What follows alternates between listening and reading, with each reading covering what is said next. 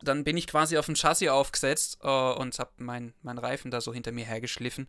Und äh, das war bei voller Fahrt, Turn 1 in Hockenheim. Ja, äh, das war dann ungünstig für mich, weil ich habe nur noch den Ausgang der Boxengasse gesehen und dann jede Menge Qualm äh, bzw. Staub von dem Kiesbett. Das war damals noch Kiesbett, als ich da abgeflogen bin. Und dann waren die Lichter aus und dann habe ich tatsächlich mehrere Wochen nichts mehr mitbekommen. Äh, natürlich in Koma gesteckt und ähm, ja, später dann erst wurde ich dann wieder wach und hab dann bin quasi aufgeklärt worden, was passiert ist. Und äh, das war ein Moment, der äh, mich bis heute tatsächlich noch verfolgt. Herzlich willkommen zu Beyond Sim Racing, dem Interview-Podcast von Virtual Racing. Mein Name ist Kurt Blumenthal und ich interviewe für euch in diesem Podcast die spannendsten, besten und interessantesten Simracing-Akteure Deutschlands. Unser heutiger Gast heißt Roy Struck. Roy hat in seinem Leben schon einiges erlebt. Im Alter von gerade einmal 13 Jahren verunglückte Roy bei einer Testfahrt auf dem Hockenheimring schwer und hat mit den Folgen bis heute zu kämpfen. Doch aufgeben kam für den heute 29-jährigen Familienvater nie in Frage. Im Podcast erzählt er, wie er so viel Kraft aus dem Simracing zieht und wie er es schaffen möchte, aus Simracern echte Rennfahrer zu machen. Wir wünschen euch viel Spaß bei Beyond Sim Racing mit Roy Struck. Roy, schön, dass du da bist. Ich freue mich sehr, ähm, dass du uns besuchst hier heute bei Beyond Sim Racing und ich würde ganz gerne damit einsteigen. Du warst heute am Hockenheimring beim BMW 318 Ti Cup. Äh, wie war's denn? Ja, war sehr aufreibend, nervenaufreibend würde ich sogar sagen. Also äh, mit über 50 Fahrzeugen einen Cup zu sehen, ist auch immer wieder was Spannendes und sehr, sehr Geiles. ich kann dir gerne nochmal ein Foto schicken. Es war mega. Dieses Starterfeld ist krass. Also die standen bis in die vorletzte Kurve. ja, dass die Strecke voll ist, das kennst du tatsächlich nicht nur aus dem Simracing-Sport, denn du bist auch mal ja ein echter Motorsportpilot gewesen und da würde ich jetzt mit dir als allererstes drüber reden. Ähm, wie bist du überhaupt äh, dazu gekommen, als, als Motorsportpilot aktiv zu sein und wann ging es bei dir los? Ja, tatsächlich äh, ging es so früh los, dass meine Eltern noch für mich unterschreiben mussten. also ich bin mit elf Jahren äh, mit äh, dem Renault-Partner als Vertrag äh, mit dem Renault Clio Cup 16V gestartet. Äh, das war damals mein Anfang. Und ähm, habe tatsächlich äh, eine zweite Season gebraucht, um mich dann auch wirklich reinzufinden, weil du musst dir vorstellen, wenn du als laufender Meter in einen ja, Kfz mitfahren sollst, ich habe Pedalverlängerung bekommen. Ich war so klein, ich habe in meinem Sitz Pedalverlängerung gekriegt. Das war echt, ich wurde dafür hardcore ausgelacht. Aber im zweiten Jahr habe ich zurückgelacht, ganz einfach. Wie alt waren deine Gegner so im Feld? Also mit elf, das ist ja wirklich extrem jung. Waren die deutlich älter oder gab es da auch noch so welche Frühstarter wie du? Es gab natürlich einige, die vom Projekt Renault kamen. Also äh, die sollten, viele sollten auch in die Formel Renault gehen. Auch das äh, sollte mein Ziel werden. Äh, Habe ich dann aber später äh, abgelehnt, war mir zu chaotisch oder ich will nicht sagen chaotisch, aber ich, ich sag's wie es ist, ja, ganz frei raus. Mein Hirn hat es nicht umsetzen können in einem Formelboliden, die Physik umzusetzen. Deswegen bin ich im Käfig geblieben und habe mich für den GT-Sport entschieden. Was waren denn generell deine Ambitionen, als du angefangen hast mit dem Motorsport? Gab es den Traum, wirklich Profirennfahrer zu werden? Ich will jetzt nicht Profi-Rennfahrer sagen. Nein, ich habe das tatsächlich aus Leidenschaft gemacht. Also ähm, mir ging es weder ums Geld noch um, um den, den Ruhm dahinter. Ähm, viele Leute, die mich kennen, äh, wissen, dass sie erst gesagt bekommen, was ich früher gemacht habe, wenn sie wirklich nachfragen. Also äh, klar, ab und zu sage ich halt auch mal, ich weiß, wovon ich rede im Stream, ja, damit die Leute auch so ein bisschen wissen, warum ich das äh, auch so beurteilen kann. Äh, da kommt dann auch mal der Wink mit dem Zaunfall, aber grundsätzlich habe ich das aus Leidenschaft gemacht und ich wollte einfach gucken, wie weit es mich trägt, ehrlich gesagt. Ähm, äh, es war für mich, ich bin als Kind erzogen worden, dass ich äh, immer der Erste war oder immer der Erste sein wollte. und äh, ich habe ADHS, das heißt, ich kann entweder viele Sachen gut oder viele Sachen ganz schlecht. und äh, ja, Motorsport war Leidenschaft, war Passion und äh, darüber bin ich dann halt auch recht gut geworden und äh, konnte mich etablieren und äh, habe glücklicherweise den richtigen Hauptsponsor gefunden. Wie war das für dich ähm, und vor allem, wie lange warst du dann im Motorsport aktiv? Ähm, da kommen wir gleich noch dazu. Es gab leider ein ja relativ abruptes Ende bei dir dann. Ja, wirklich lange war ich tatsächlich nicht im Motorsport tätig. Ich war, wie gesagt, zwei Jahre mit Renault. Äh, in der Wintertestseason äh, nach dem zweiten Jahr sollte ich einen Formel Renault Black Boliden fahren. Die habe ich tatsächlich nur fünf Runden hingekriegt. Danach habe ich das Auto wieder abgestellt und gesagt, das wird nichts. Äh, das war mir einfach zu schwer. Und dann bin ich halt in die Langstreckenmeisterschaften gegangen und ich glaube, die schwerste Entscheidung war dann am Ende mit äh, der FE. Das war äh, in den frühen Jahren, glaube ich, nicht die beste Entscheidung. Inwiefern? Warum? Naja, ähm, damals, heute würde es, glaube ich, unter Kinderarbeit fallen, wurde auch ich damals mit einer E-Mail angefragt, ob ich eine Anzeige gegenstellen wollte, aber mein Gott, das ist so viel Quatsch in meinen Augen. Äh, klar, wir sind noch minderjährig gewesen. Ähm, man muss sich das ungefähr so vorstellen, dass manche Fahrer, ich habe in der FE nicht wirklich mitgewirkt. Also ich war weder Ingenieursbeispiel oder sonst irgendwas, sondern meine Aufgabe bestand darin, die Basislinie zu fahren.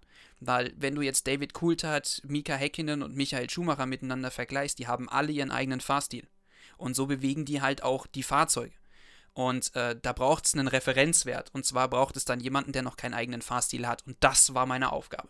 Dann hast du das mit der Forschung und Entwicklung erstmal so weitergemacht, hattest daran ja auch offensichtlich Spaß, aber dann hattest du leider einen schweren Unfall auf der Strecke. Was ist passiert und was waren die Folgen? Naja, äh, der Unfall war relativ ungünstig gelaufen für mich. Ähm, ich war in Hockenheim bei einem Performance-Test und äh, wir hatten leider einen Lunker im Guss auf der Aufhängung hinten. Um, ähm, das ist dann aber auch erst rausgekommen, als ich dann schon verunglückt bin. Ja, damit war dann die Telemetrie und beziehungsweise die Physik nicht mehr gegeben und ich bin über den ersten Curb geräubert, um, ähm, weil ich es eigentlich sollte. Und da, ja, durch dieser Impact äh, ist dann leider die Gabel gebrochen, einseitig. Und äh, naja, aufgrund der Physik in der Kurve selbst ist dann die zweite gleich mit abgeknickt. Und dann bin ich quasi auf dem Chassis aufgesetzt äh, und habe meinen mein Reifen da so hinter mir hergeschliffen. Und äh, das war bei voller Fahrt, Turn 1 in Hockenheim. Ja, äh, das war dann ungünstig für mich, weil ich habe nur noch den Ausgang der Boxengasse gesehen und dann jede Menge Qualm äh, bzw. Staub von dem Kiesbett. Das war damals noch Kiesbett, als ich da abgeflogen bin. Und dann waren die Lichter aus und dann habe ich tatsächlich mehrere Wochen nichts mehr mitbekommen. Äh, natürlich in Koma gesteckt und ähm, ja, später dann erst wurde ich dann wieder wach und habe dann bin quasi aufgeklärt worden, was passiert ist. Und äh, das war ein Moment, der äh, mich bis heute tatsächlich noch verfolgt. Also ein relativ undankbarer Unfall für dich. Du konntest äh, ja gar nichts mehr an der Situation ändern. Und wodurch ist denn dann der große Schaden an dir entstanden? Haben die Reifenstapel nicht ein bisschen von der Energie abbauen können? Nee, ich habe leider keinen Reifenstapel erwischt. Ich habe den genau um zwei Meter verfehlt. Und äh, man muss sich das so vorstellen, ähm, so ein, so ein FE-Fahrzeug ist nur minimal unterstützt. Das heißt, du kannst es dir ungefähr ausrechnen. Die Telemetrie lügt nicht 180 auf 0 in der Betonmauer mit einem fast Serienfahrzeug. Was bleibt davon übrig? Nicht viel. Ja, und ähm, ich bin froh, dass ich rückwärts eingedenkt bin. Ähm, wäre es vorwärts gewesen, wäre ich wahrscheinlich heute nicht mehr hier. Wie waren die Reaktionen bei dir in der Familie? Ja, meine Mutter war nie wirklich Fan davon, äh, vom Motorsport und äh, fühlte sich dann auf einmal bestätigt und zwar vehement. Ähm, ja, also ich glaube, äh, ich, ich äh, muss nicht unbedingt jedem erzählen, dass das ein Moment auch für meine Eltern der Schrecksekunde war. Ähm, ich meine, ich war 13,5, fast 14 und äh, in dem Alter sein Kind zu verlieren wegen sowas, ähm, ja, war noch für die eine sehr harte Zeit. Das äh, war definitiv so. Du hast gerade gesagt, ähm, die haben auch Menschen gesagt, dass das in Anführungszeichen Kinderarbeit war. Ich finde das total verrückt, dass man so jemand Junges so einen wichtigen Job gibt. Waren das jetzt ähm, Straßenfahrzeuge, die da irgendwie getestet werden mussten, oder waren das schon Motorsportfahrzeuge? Äh, Nein, tatsächlich waren das Straßenfahrzeuge. Also im größten Teil, weil äh, die Forschung und Entwicklung, wir waren ja im Erlmeyer-König-Projekt teilweise mit drin. Ähm, wir haben ähm, so, so, ja, nicht den, das, das Projekt an sich gehabt, also den Erlmeyer-König an sich, sondern wir hatten so eine abgewandelte Form, um quasi so wenig wie möglich Daten zu fälschen, weil das war ja im Prinzip nur ein Datenfahrzeug. So wie du es äh, teilweise siehst, vermummt auf normalen Straßen. Ähm, so hatten wir das damals ähnlich. Was hat dir daran Spaß gemacht? Im Nachhinein äh, muss ich sagen, einfach nur der Status. Ähm, äh, aber ja, das hat mich auch recht weit gebracht, nämlich nirgendwo hin. also, äh, wenn ich jetzt rückblickend darauf äh, antworten muss, war es das Ego, äh, um ehrlich zu sein. Ähm, ja, mit Ruhm und Ehre kommt auch manchmal die Brust des Egos äh, zu weit nach draußen. Was meinst du, was wäre dein Weg gewesen, wäre das nicht passiert? Hättest du dir vorstellen können, das auch noch vielleicht dein gesamtes Leben zu machen, also Fahrzeuge zu testen und damit dann auch dein Geld zu verdienen? Also Fahrzeuge testen nicht, ähm, aber den Motorsport weiterzuführen, das war definitiv mein Fall. Ähm, nur Fahrzeuge testen, ich glaube, früher oder später hätte ich halt, äh, es war lukrativ, keine Frage, ähm, es hat Spaß gemacht, keine Frage. Aber rückblickend, ähm, mein Vater hat es immer liebevoll zitiert: Bist du schon mal in ein Flugzeug eingestiegen, was noch nicht geflogen ist? Ähm, das hätte mir damals eigentlich, so wie es mir jetzt realisiert ist, klar werden müssen. Und das ist halt, so, so ein Ding ist anfällig für Fehler, so ein Ding ist immer anfällig für Probleme. Und ja, in dem Fall hat es mich halt auch zerrissen. Also das Kapitel ist dann leider zwangsweise ähm, geschlossen worden. Du hast es danach aber nochmal probiert, ne? So sieht's aus. Ich habe äh, danach, ich hatte ja extrem geile Sponsoren. Ja, ähm, ich war mit den Vereinigten Emirate liiert sozusagen. Ähm, besseren Glücksgriff kannst du nicht machen. Ja, Jahreshauptversammlung in Dubai. Ähm, da schwebst du auf Wolke 7. Und ähm, ich habe dann später nochmal, ich muss wirklich nachgucken, ich muss auf meinen Pokal nachher nochmal schauen, welches Datum das war. Äh, kann ich jetzt aus dem Stegreif nicht sagen. Ich würde jetzt mal sagen 2013 oder sowas. Äh, sicher bin ich mir nicht. Aber äh, da habe ich es dann tatsächlich nochmal probiert, in den Motorsport zurück, mit einer Verzichtserklärung, weil ich keine Freigabe gekriegt habe von meinem Sportphysio. Ähm, der hat dann gesagt, äh, äh, so lasse ich dich nicht Auto fahren. Dann habe ich gesagt, ey komm, ich will es einmal noch wissen, ob ich es noch kann. Ähm, dann unterschreibe ich halt eine Verzichtserklärung und das habe ich dann auch gemacht und bin dann in den Rookie Cup mit eingestiegen, weil heute, äh, ich glaube letztes oder vorletztes Jahr, äh, gab es eine Regeländerung der DMSB. Hätte ich meine, meine IA nochmal nachziehen können. Zu dem Zeitpunkt war das aber regeltechnisch nicht machbar. Das heißt, ich musste eine neue Lizenz beantragen, weil meine alte verfallen ist. Und äh, da bin ich nur mit einer NAC reingekommen und naja, mit einer NAC kommst du nicht wirklich weit, außer auf so einen Rookie Cup. Und ja, da habe ich dann halt äh, mit dem ADAC Dacia Logan Cup äh, vom letzten Platz Platz 2 ergattern dürfen mit meinem Team. Was waren dann die Gründe, weshalb dann danach leider komplett Schicht im Schacht war? Also, was hat dich dann dazu bewogen zu sagen, okay, jetzt geht's nicht mehr? Naja, äh, man muss sich halt einfach vorstellen, das kostet einen Haufen Geld, das Ganze.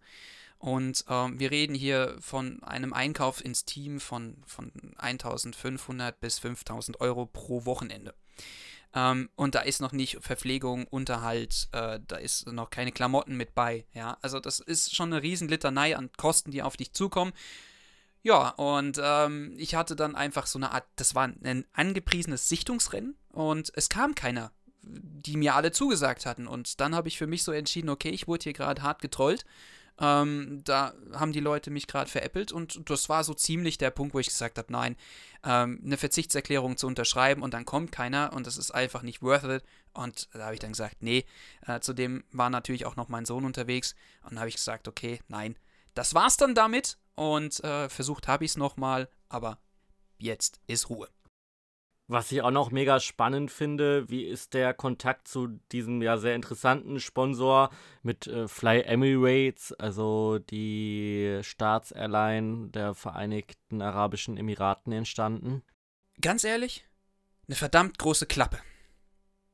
Ähm, wir waren irgendwo unterwegs, äh, ich glaube mit Nissan und ähm, da habe ich dann ich kenne die Leute nicht. Ja, als, als so jungen Kerl äh, muss ich ganz ehrlich sagen, du kennst weder Namen noch Leute. Ja, ich weiß, äh, wer Michael Bartels ist, ja, aber äh, so ein, so ein White President aus Frankfurt von den Fly Emirates, den kennst du nicht. Den hast du nie in deinem Leben gesehen. Und ähm, dann, dann sprichst du mit Leuten und dann reißt du so das Maul auf, kriegst ein Auto vor die Kiste, vor, vor die Füße gestellt und dann rockst du das Ganze und dann kam das so zustande. Also, ähm, ich habe immer eine große Klappe. Das äh, bringt der Motorsport mit sich, weil so kreierst du Chancen. Das war meine Ziel, das, also das war meine Zielorientierung. Eine große Klappe, ähm, dass die Leute dann sagen, okay, Großmal, jetzt komm, dann zeig mal, was du kannst. Das war mein, mein Goal. Da wollte ich hin. Und damit habe ich dann halt auch noch die Leute so ein bisschen überrascht, dass ich dann auch noch meine große Klappe verteidigen kann. Und dann war ich mit dem Fuß in der Tür. Und dann war ich drin. Fertig. Also dann aber letztendlich der Haken hinter dem Thema Motorsport äh, und dann äh, kam sozusagen Simracing dazu. Kam das erst dazu, nachdem du gesagt hast, okay, das war's jetzt mit Motorsport oder gab es das Interesse am Simracing auch schon davor? Das Interesse am Simracing gab es tatsächlich auch davor. Ähm, was machst du im Winter? Dir ist langweilig, ja. Ähm, aber ich meine, wir reden hier von mindestens 15 Jahren Zeitabstand. Äh, was gab's da großartig außer R-Faktor? Also, das sind so Sachen, da äh, war die Sim-Racing-Ebene halt noch nicht bereit. Ich fand das klasse, ich hatte da unfassbar viel Spaß dran. Ähm, ich habe auch sämtliche Formel 1 Games damals gezockt, ja, ohne Ende. Ähm, ich war auch sehr gut da drin in dem, was ich gezockt habe, aber es war halt alles Controllerlastig und sowas, ja, über Xbox und Co. Es war halt einfach nicht messbar mit dem, was es heute ist. Und ähm, ich habe da aber schon gemerkt, okay, äh, es könnte, das, das wird die Zukunft. Das habe ich da schon gemerkt. Und äh, später sollte ich Recht behalten mit meinem Hauptsponsor im eigenen Team. Und äh, ja, das ähm, war sehr schön. Konnte das Simracing dann für dich auch so ein bisschen den Platz einnehmen vom Motorsport? Ist es für dich ein kleiner Ersatz oder würdest du sagen, es ist für dich was anderes, aber trotzdem in Ordnung? Es ist tatsächlich füllend. Also, ähm, man darf das nicht unterschätzen, ja. Ähm, es ist also in meinen Augen auch zu Recht als Sport anerkannt worden weil die Arbeit, den Passion, die Leidenschaft, äh, das Equipment, was du da mit reinbringst in den Simracing-Bereich, da sind ja keine Grenzen gesetzt. Was ich teilweise gesehen habe, hat mir wirklich die Hutschnur platzen lassen. Gerade auf der Sim-Expo oder so, was du da teilweise siehst für Möglichkeiten von neuen Ideen und was weiß ich, ja, da denkst du dir halt einfach, Jawoll. Und ähm, wenn man sich so Plattformen wie iRacing, Assetto Corsa Competizione ähm, oder die ganze Mod-Ebene von Assetto Corsa an sich nimmt, ja, gibt noch viele andere Simulationen. Ähm, aber da ist dann halt einfach so, es gibt äh, so, so, ich sag mal, Forza würde ich jetzt nicht empfehlen. Ja, da ist das von Real to Sim Racing nicht so einfach, aber ähm, gerade bei iRacing habe ich gemerkt, die Bremspunkte, die ich zum Beispiel auf der Nordschleife in der Realität gefahren bin, die kann ich zum Beispiel auch in iRacing übertragen. Also da merkt man halt schon, dass das wirklich ausgereift ist. Klar, wir reden jetzt hier vielleicht äh, um ein, zwei Meter Zeitversatz oder, oder Streckenversatz, dass es nicht akkurat ist, aber im Gegensatz zum Beispiel von Assetto Corsa Competizione äh, ist es nicht fast 10 Meter Zeitunterschied, äh, Streckenunterschied, dass du da halt wirklich überlegen musst, wie kann ich das, die Simulation jetzt verstehen, wenn du aber den Motorsport verstanden hast. Was würdest du sagen, ist, ist das Ganze für dich auch ein Stück weit Normalität für das, was du alles ertragen musst durch die, ähm, naja, Nachwirkungen deines schweren Unfalls im Motorsport? Naja gut, man, man, äh, ich bin halt kein Mensch von Traurigkeit. Äh, wer meine Lebensgeschichte halt komplett mal aufgedruckt bekommt, und das, da können wir dann Stunden füllen, ähm, der wird schnell feststellen, aufgeben ist keine Option bei mir.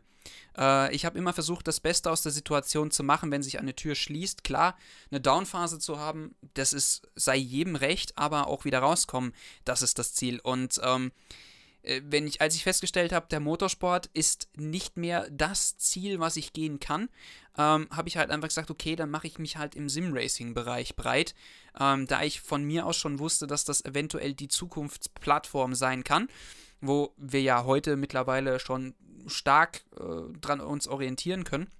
Äh, weil auch mittlerweile die Sponsorengelder und, und, und die Startgelder und was weiß ich, die Prämien deutlich größer geworden sind ähm, und das vermutlich in Zukunft auch noch ein bisschen größer wird, äh, habe ich halt einfach gesagt, okay, da geht's für mich hin.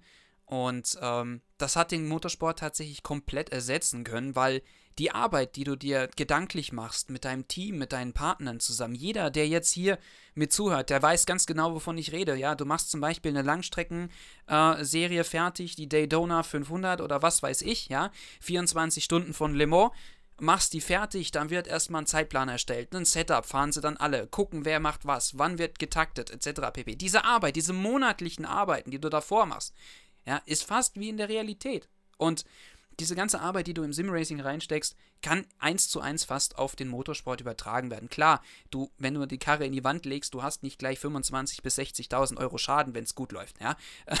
Aber äh, du hast trotzdem die Arbeit dahinter. Und das füllt im Prinzip exakt das auf, was mein Herz quasi brauchte und der Kopf, ja.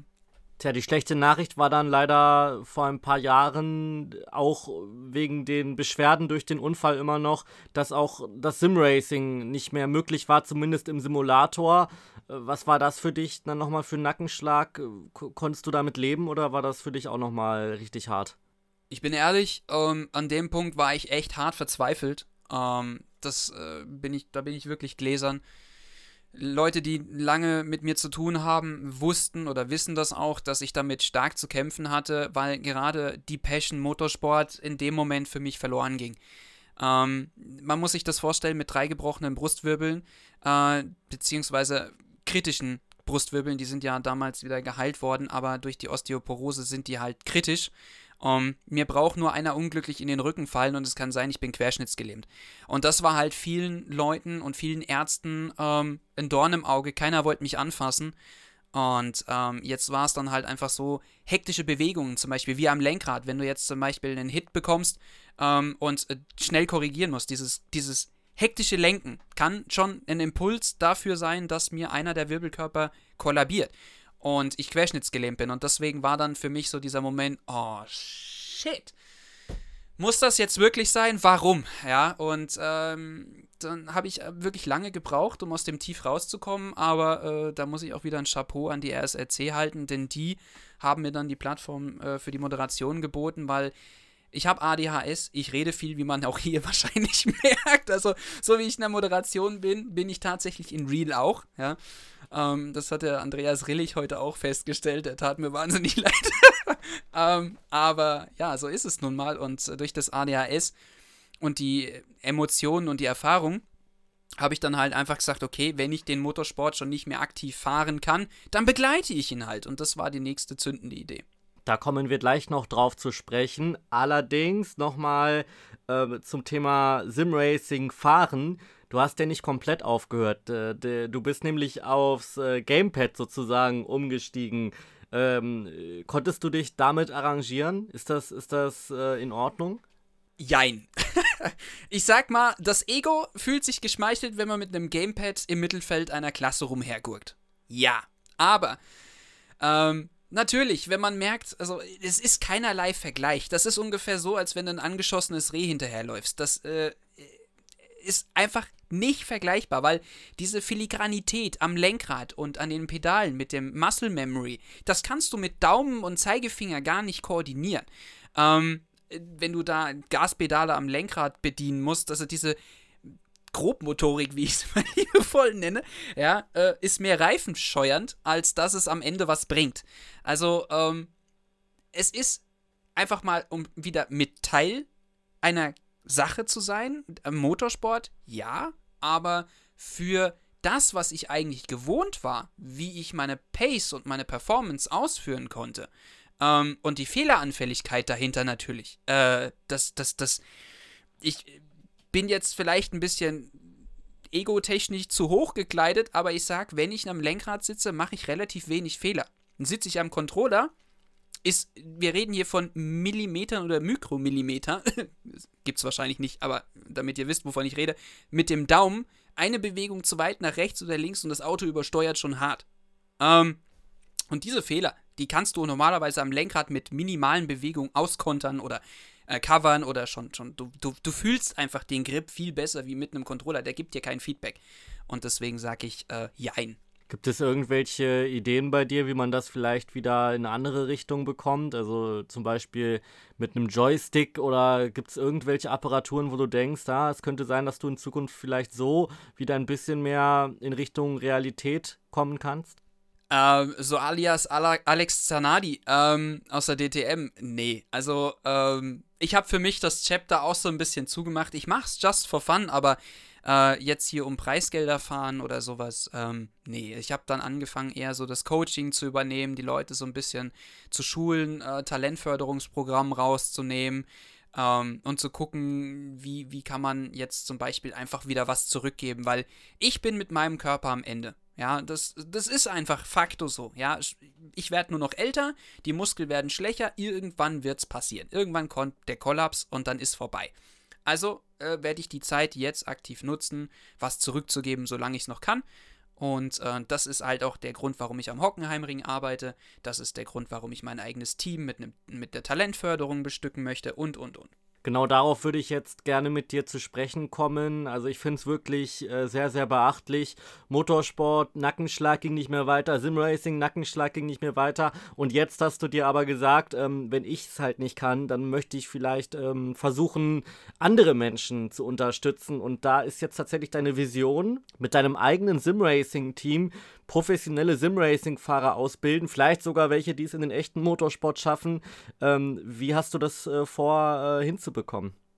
Ja, in erster Linie ist der Motorsport immer noch eine verdammt teure Angelegenheit. Ähm, meine Vergangenheit hat halt auch ein paar gute Sachen für sich. Man kennt halt den ein oder anderen Teamchef, ja, man kennt die ein oder anderen Teams, für die ich selber damals gefahren bin. Adrenalin Motorsport, Avia Racing ähm, zum Beispiel. Und ähm, da, da rufe ich dann zum Beispiel an und sage, hier, ich habe einen Fahrer, wir müssen einen Lizenzlehrgang machen, also zum Beispiel Adrenalin Motorsport bietet das gerne mal an, einen Lizenzlehrgang zu machen. Wenn man sich dann auch noch, der Fahrer auch noch gut anstellt, dann kriegt man eventuell die Chance, einfach mal mitzufahren. Ja, vielleicht vergünstigt oder wie auch immer. Also ich habe meine Fühler halt in den Teams und in den ganzen Geschichten noch gerne mit drinne und das ist halt so ein Sprungbrett, das ich nutzen möchte, ja. Wenn ich schon nicht selber mehr meinen Traum erfüllen oder weiterführen kann, erfüllt habe ich ihn mir ja schon, ja, nicht mehr weiterführen kann, dann wenigstens für jemand anderen, der die Chance eigentlich nie hätte und ähm, das ist einfach der Punkt, wo ich dann gesagt habe, okay, das musst du jetzt nutzen, ähm, weil es gibt so viele talentierte Menschen da draußen,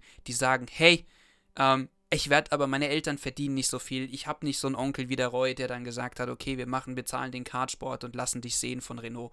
Äh, nein, die gibt es teilweise nicht. Und ähm, deswegen versuche ich es auf die Weise dann mitzumachen. Klar, das ist jetzt alles noch in den, in den Kinderschuhen mit der Talentförderung. Ähm, es gibt ein paar Leute, die habe ich da auch schon mit durchgeschleust. Weiß nicht, ob sie genannt werden wollen, deswegen halte ich sie jetzt mal ein bisschen raus. Ähm, aber äh, die Leute, die es eventuell hören, wissen, wer gemeint ist. Ähm, also es gibt ein paar Fahrer, mit denen ich da schon zu tun hatte und die, ähm, gut, jetzt einer ein bisschen auf Hold steht, weil mein Hauptsponsor und ich unterschiedlicher Meinung waren und damit jetzt auch die Gelder für nächstes Jahr verloren gegangen sind. Aber so ist es manchmal, auch im Motorsport, ja, man hat es ja heute wieder mit Ukraine und Russland, ne, äh, Marzipin, ja, hat es ja jetzt auch erwischt. Geht ganz schnell, äh, Thema Hauptsponsor weg, äh, du auch weg. Wonach entscheidest du, welcher Fahrer jetzt vielleicht geeignet ist für deine Simracing-Talentspiele? Ich mach's nicht mal am Talent aus, tatsächlich, sondern ich mach's an der Aufnahmefähigkeit und an der Umsetzungsfähigkeit aus. Ähm, wenn jemand reingeht und schon alles kann und aber nicht besser wird, ähm, weil er nicht versteht, was ich sage oder zeige, weil ich zeige auch ganz gerne, was ich meine, ähm, dann wird es schwierig, ähm, diese Person weiter zu schulen. Ähm, das heißt, wenn jemand an meine Seite kommt und sagt, okay, ich habe auch keine Ahnung von Simracing, gibt es tatsächlich viele, die gar keinen Plan haben von Simracing, einfach mal ausprobieren wollten und äh, dann an meine Seite kommen und einfach genauso schnell fahren wie ich oder teilweise schneller, ja, uh, dann ist der Meister zufrieden und äh, in dem Punkt äh, kann man dann halt auch eine Talentförderung aufbauen. Was genau sind deine Ambitionen? Also hast du irgendwas, wo du sagst, boah, wenn meine Fahrer das geschafft haben, dann bin ich glücklich? ja, also mein Goal ist es, dass ein Sim-Racer, ja, ein, also ein Mensch, der nie mit der realen Welt zu tun hatte, tatsächlich es schafft, sich in dem richtigen Motorsport zu etablieren, ja, mal ein Rennen zu fahren, mal ein Rennen zu gewinnen, das kann jeder, ja, durch Glück, wenn 15 vor ihm ausfallen wegen Regen oder Öl, ein Rennen gewinnen durch Zufall passiert immer mal, ja, aber sich zu etablieren, dass dann halt auch die Nachfrage an diese Person steht, dann habe ich meine Aufgabe richtig gemacht. Wie weit bist du da gerade? Hast du schon irgendjemanden, wo du sagst, das ist ein richtig guter Weg bis hierhin? Ich bin an einem dran, aber wie gesagt, das Thema ist äh, im Moment wirtschaftlich noch nicht tragbar. Ähm, ich bin auch nicht vermögend. äh, auch ich äh, kann nur mit meinen äh, ähm, ganzen Sponsorengeschichten kommen, aber Corona hat uns halt so ein bisschen auch da einen Strich durch die Rechnung gemacht, weil die Budget Caps teilweise relativ hoch waren und die haben auch uns getroffen. Und ähm, ja, der Kollege hört vielleicht zu, äh, kennt mich mittlerweile sehr lange und äh, er leidet genauso wie ich darunter. äh, weil ich glaube, er, er könnte. Ähm, aber ja, wie gesagt, äh, wir wurden auch äh, von Corona so ein bisschen getroffen und ähm, müssen abwarten der Dinge, die da kommen. Und äh, er sagte immer, jetzt mach doch mal, mal dein, deine Guschen wieder auf und holen wir uns jemand anderen ans Land. Aber das ist gar nicht so einfach. Das, das klingt teilweise einfacher, als es ist. Du hast das gerade auch schon angeschnitten. Du bist tatsächlich auch beruflich aktiv für den Hockenheimring. Jetzt äh, heute warst du, glaube ich, nur eher ähm, hobbymäßig oder für andere Zwecke dort, aber sonst bist du auch am Hockenheimring als ähm, ja quasi Streckenwart oder ähnliches aktiv. Erzähl doch mal, äh, was machst du da genau und wie bist du dazu gekommen? Tatsächlich bin ich an diese Position, fangen wir vorne an, gekommen durch einen ehemaligen Arbeitskollegen meiner Ex-Freundin der hat äh, dort schon geschafft und äh, der hat natürlich auch mich kennengelernt und meine Mentalität zum Motorsport kennengelernt. Und der fand das eine gute Symbiose und hat gesagt, hier komm, dann stellt euch doch mal vor. Ja, oh, ich habe mich vorgestellt und ich bin eingeschlagen wie eine Bombe, äh, weil ich halt einfach gesagt habe, mir ist scheißegal, welchen Job, ich mache alles. Und das hat sich auch etabliert. Ich habe auch im Regen äh, bei der DTM äh, 2019 war es, glaube ich, wo diese Aston Martin, müsste 2019 gewesen sein, äh, das war ein riesenhaft verregnetes Rennen. Ja, und ich stand da draußen klitschnass und habe trotzdem noch Partystimmung verursacht, ja. Ähm, das, das, lässt, das lässt halt die Leute nicht kalt, ja. Und äh, ja, morgen unterschreibe ich einen neuen Vertrag beim Hockenheimring und da kriege ich dann natürlich auch eine bessere Aufgabe und bin nicht mehr Mädchen für alles. Was macht dir daran besonders viel Spaß? Ich denke mal, von den Rennen bekommst du ja relativ wenig mit. Du bist halt einfach vor Ort. Was, was gibt dir da die Power? Die Power gibt mir da tatsächlich einfach unter Gleichgesinnten zu sein. Ähm, ganz einfach, weil äh, die Leute, die diese Sache sehen, die haben dich damals wirklich gefördert, weil das Vergessen, oder ich weiß nicht, ob es Vergessen in Vergessenheit gerät, um, ich sehe es halt so, dass die Menschen, die dort zu Besuch sind und sich das anschauen, dich als Rennfahrer auch dafür bezahlen, weil die ganzen Sponsorengelder bzw. die ganzen Prämien, die es am Ende gibt, irgendwo auch von den Zuschauern unterstützt werden. Ja, ansonsten würde es das alles gar nicht geben. Und ähm, das ist für mich so ein Dankeschön für meine Zeit, die ich im Motorsport tätig sein durfte. Und die Energie kommt einfach unter anderem einfach raus. Es ist eine gute Laune-Mischung, wenn Leute Motorsport verrückt sind, genauso wie du. Und du bist unter Gleichgesinnten und kannst einfach Spaß generieren für die gleichen Leute wie du. Und ähm, auch noch ein bisschen was zurückgeben. Ähm, es, äh, ich weiß nicht, die ein oder anderen von der GT Masters, vielleicht hört er mich jetzt mal zu, äh, wenn ich immer am Tunnel am Hauptein Haupteingang gestanden habe und äh, wir die ganzen Leute so unterhalten haben, dass äh, wir teilweise hier äh, Partystimmung verursacht hatten. Ja, das, das ist einfach das, wenn die Leute mit einem riesigen Lächeln auf dem Gesicht in den Motorsport auf die Tribüne gehen oder ins Paddock, dann habe ich meinen Job richtig gemacht. Ein Thema habe ich noch, Roy, nämlich ähm, ja deine Aktivitäten als Kommentator. Erzähl doch mal, wie bist du dazu gekommen, ähm, Kommentator zu sein im Simracing? Dazu gekommen bin ich durch äh, den Mut der RSRC. Ähm, die haben mir tatsächlich die Plattform gegeben. Ich habe gefragt, ob ich das mal machen dürfte, Testweise, also testweise. Und ähm, die haben dann einfach den Mut gehabt und gesagt, okay, ja, dann probier dich mal aus. Und äh, das, äh, diese Leute haben, oder diese, diese Community und die Veranstalter haben bei mir ein Riesenstein im Brett, was die Loyalität angeht. Und die haben äh, quasi dann gesagt, okay, das funktioniert. Ja, ähm, die, das kam richtig gut an. Äh, natürlich schmeichelt das erstmal für die Seele, aber ich war immer so auf dem Punkt, ist das jetzt auch die Realität oder wirst du nur hoch gelobt? Ähm, das bin ich heute noch. Ja, wenn ich jetzt zum Beispiel für euch in der VR äh, den TCR Cup oder, oder sowas gemacht habe, ja. Ähm, es gab nur gutes Feedback, aber das, das, das macht mich immer so ein bisschen unsicher, weil äh, ich nicht weiß, ob das auch der Realität entspricht am Ende. Ja, weil auch ich mache Fehler. Ich bin auch nur eine einfache Struktur. Ja, äh, niemand ist perfekt. Ja, und äh, ich versuche aber irgendwie äh, dann schon fürs alle ansehnlich zu machen und äh, deswegen bin ich immer so ein bisschen unsicher. Aber ich schweife ab. Die Sache ist, die Jungs haben mir diese Plattform gegeben und ähm, ja, daraufhin baute sich dann auch diese ganze Moderationsgeschichte auf. Ich habe dann äh, letztes Jahr mir einen neuen Rechner angeschafft, komplett aufgebaut. Also ich habe vier Monitore vor mir, ein Rode-Mikro, äh, ein Mischpult und, und äh, gute Hardware, damit ich halt auch die Streams nach außen bringen kann. Äh, Computer macht ab und zu noch ein paar Zicken, ähm, äh, ist nicht so schön, wie ich es mir gerne erhofft hätte von der Qualität, liegt aber irgendwo an einem Wurm bei den Aufnahmeprogramms. Ich weiß es nicht. Äh, muss ich jetzt mit klarkommen. Äh, Eltern kann ich es vom Geld her nicht mehr. Ähm, ja, aber dann habe ich angefangen, halt in die Vollen zu gehen und habe dann äh, mich nach links und rechts umgehört und es kam auch da wieder überall gut an. Ähm, hat mir richtig viel Spaß gemacht. Die, die Leute haben halt gesagt, ich nehme die Energie aus dem Cockpit raus mit zum Zuschauer. Ähm, und das ist mein Ziel gewesen. Die, die, weil ich sehe immer so viele Moderationskollegen, wie zum Beispiel Bloody Rain. Ja, das ist so mein Idol. Der Junge hat es einfach geschafft. Der ist reingegangen, der moderiert, der hat Spaß bei der Geschichte, der macht Scherze und der nimmt die Spannungskurve mit rein. Und äh, da habe ich mir halt einfach gesagt, okay, ja, ich kann das auch. Ähm, nur, dass ich halt auch so, ja, ich will nicht Fahrerexperte sagen, das klingt immer so überheblich, aber ich habe halt auch Ahnung von dem, was ich da quatsche. Ähm, wenn ich jetzt, ich, man muss es sich einfach vorstellen, jedes Zucken im Lenkrad weiß ich teilweise schon, was gerade gedacht wurde hinter dem Steuer. Ja, der, der gerade am Simracing-Rig sitzt. Da kann ich so ungefähr erahnen, was er gerade denkt, was er vorhat. Und diesen Bruchteil von Millisekunden, die ich dann erkenne und sehe, vom Zucken, vom Verhalten des Fahrzeugs, kann ich auch mit an den Zuschauer bringen. Oh, der wird jetzt gleich hier einen Überholmanöver versuchen, bla bla bla. Ja, ähm, da die Spannungskurve mit reinzubringen, das, das macht das Adrenalin beim Zuschauer hoch. Äh, manchmal explodiere ich selber beim Nachher wieder anschauen, weil ich dann selber den Adrenalin spüre. Äh, das Adrenalin. Und ja, äh, das, das äh, macht mir so viel Freude.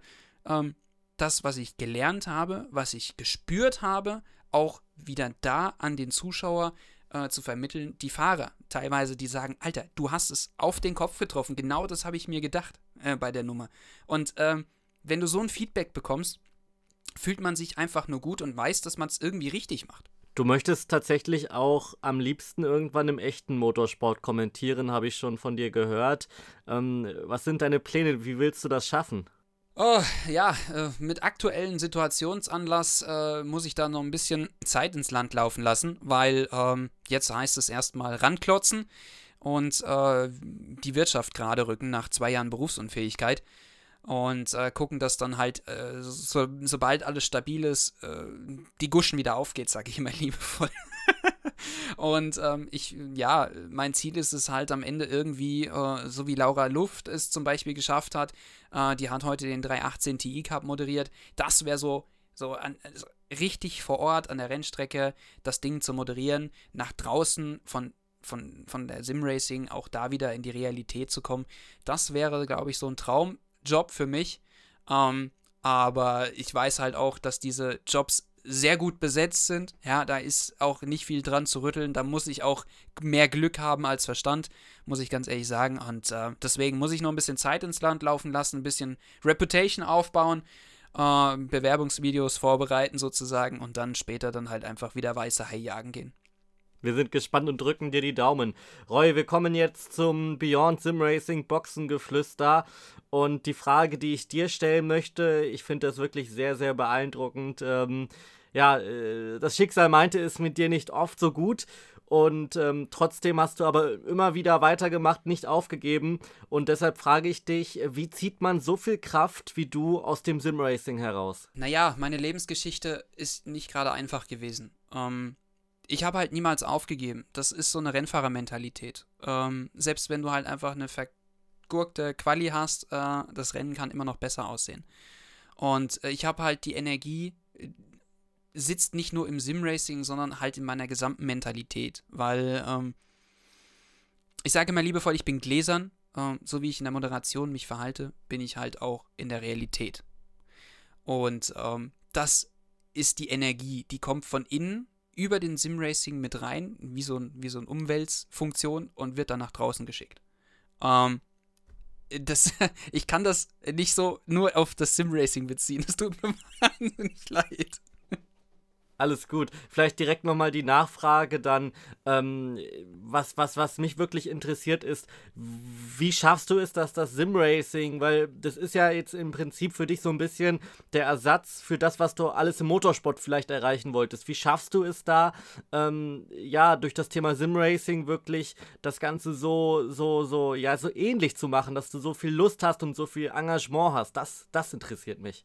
Danke sagen das ist so das erste Schlagwort, was bei mir im Kopf auftaucht. Weil ähm, einfach was zurückgeben. Ähm, die Leute entertainen, die Leute für die Faszination Motorsport, Faszination Simracing begeistern, ja, mitnehmen, mitreißen. Was passiert da gerade? Wie ist die Strategie? Was denkt er gerade hinterm Lenkrad? Wie verhalten die sich? Diese Emotionen, diese Spannung einfach wiedergeben. Als Dankeschön für das, was mir damals ermöglicht wurde. Was sind deine Pläne für das Jahr 2022 jetzt? Ganz einfach. Arbeiten gehen. Es klingt zwar bescheiden, aber nach zweieinhalb bis fast drei Jahren Berufsunfähigkeit wünsche ich mir tatsächlich nichts anderes mehr, als endlich wieder arbeiten gehen zu dürfen. Ähm, ich äh, bin leider kein Rum. Also, ja, ich bin faul. Wir Männer sind grundsätzlich faul. Aber äh, nach zwei Jahren auf dem Arsch zu Hause sitzen, äh, fällt einem dann doch mal die Decke auf den Kopf und äh, man will dann endlich mal wieder raus unter Leute. Ähm, ja, und halt einfach mal wieder was machen. Und äh, das ist so der aktuelle Punkt, wo ich bin. Ähm, raus aus dem Haus, arbeiten gehen. Wie gesagt, ich habe äh, mit dem Hockenheimring morgen einen Vertrag äh, zu unterschreiben und ähm, endlich mal wieder Verantwortung übernehmen, ein bisschen was kreieren und einfach mal wieder die Fähigkeiten ein bisschen kitzeln. Roy, ich wünsche dir alles, alles Gute. Ich drücke dir die Daumen, dass es gesundheitlich auf jeden Fall nur noch bergauf geht und nicht bergab. Und ähm, bin sehr gespannt, was wir noch alles von dir hören werden. Vielen, vielen Dank, Roy. Ja, vielen Dank äh, für die Aufnahme im Podcast. Es war für mich auch äh, nach gefühlt 15 Jahren jetzt auch mal wieder das äh, erste Mal, dass ich ein Interview geben musste. Äh, an die anderen kann ich mich kaum noch dran erinnern. Äh, ja, Nervosität tatsächlich. Äh, ich bin eigentlich schon, sage ich jetzt mal von mir, relativ etabliert in der Moderation, aber jetzt so ein bisschen Nervenkitzeln hatte ich dann doch schon. aber danke. Puh, das war die 22. Folge von Beyond Sim Racing. Ich weiß nicht, wie es euch erging, aber mir ging das Ganze wirklich unter die Haut.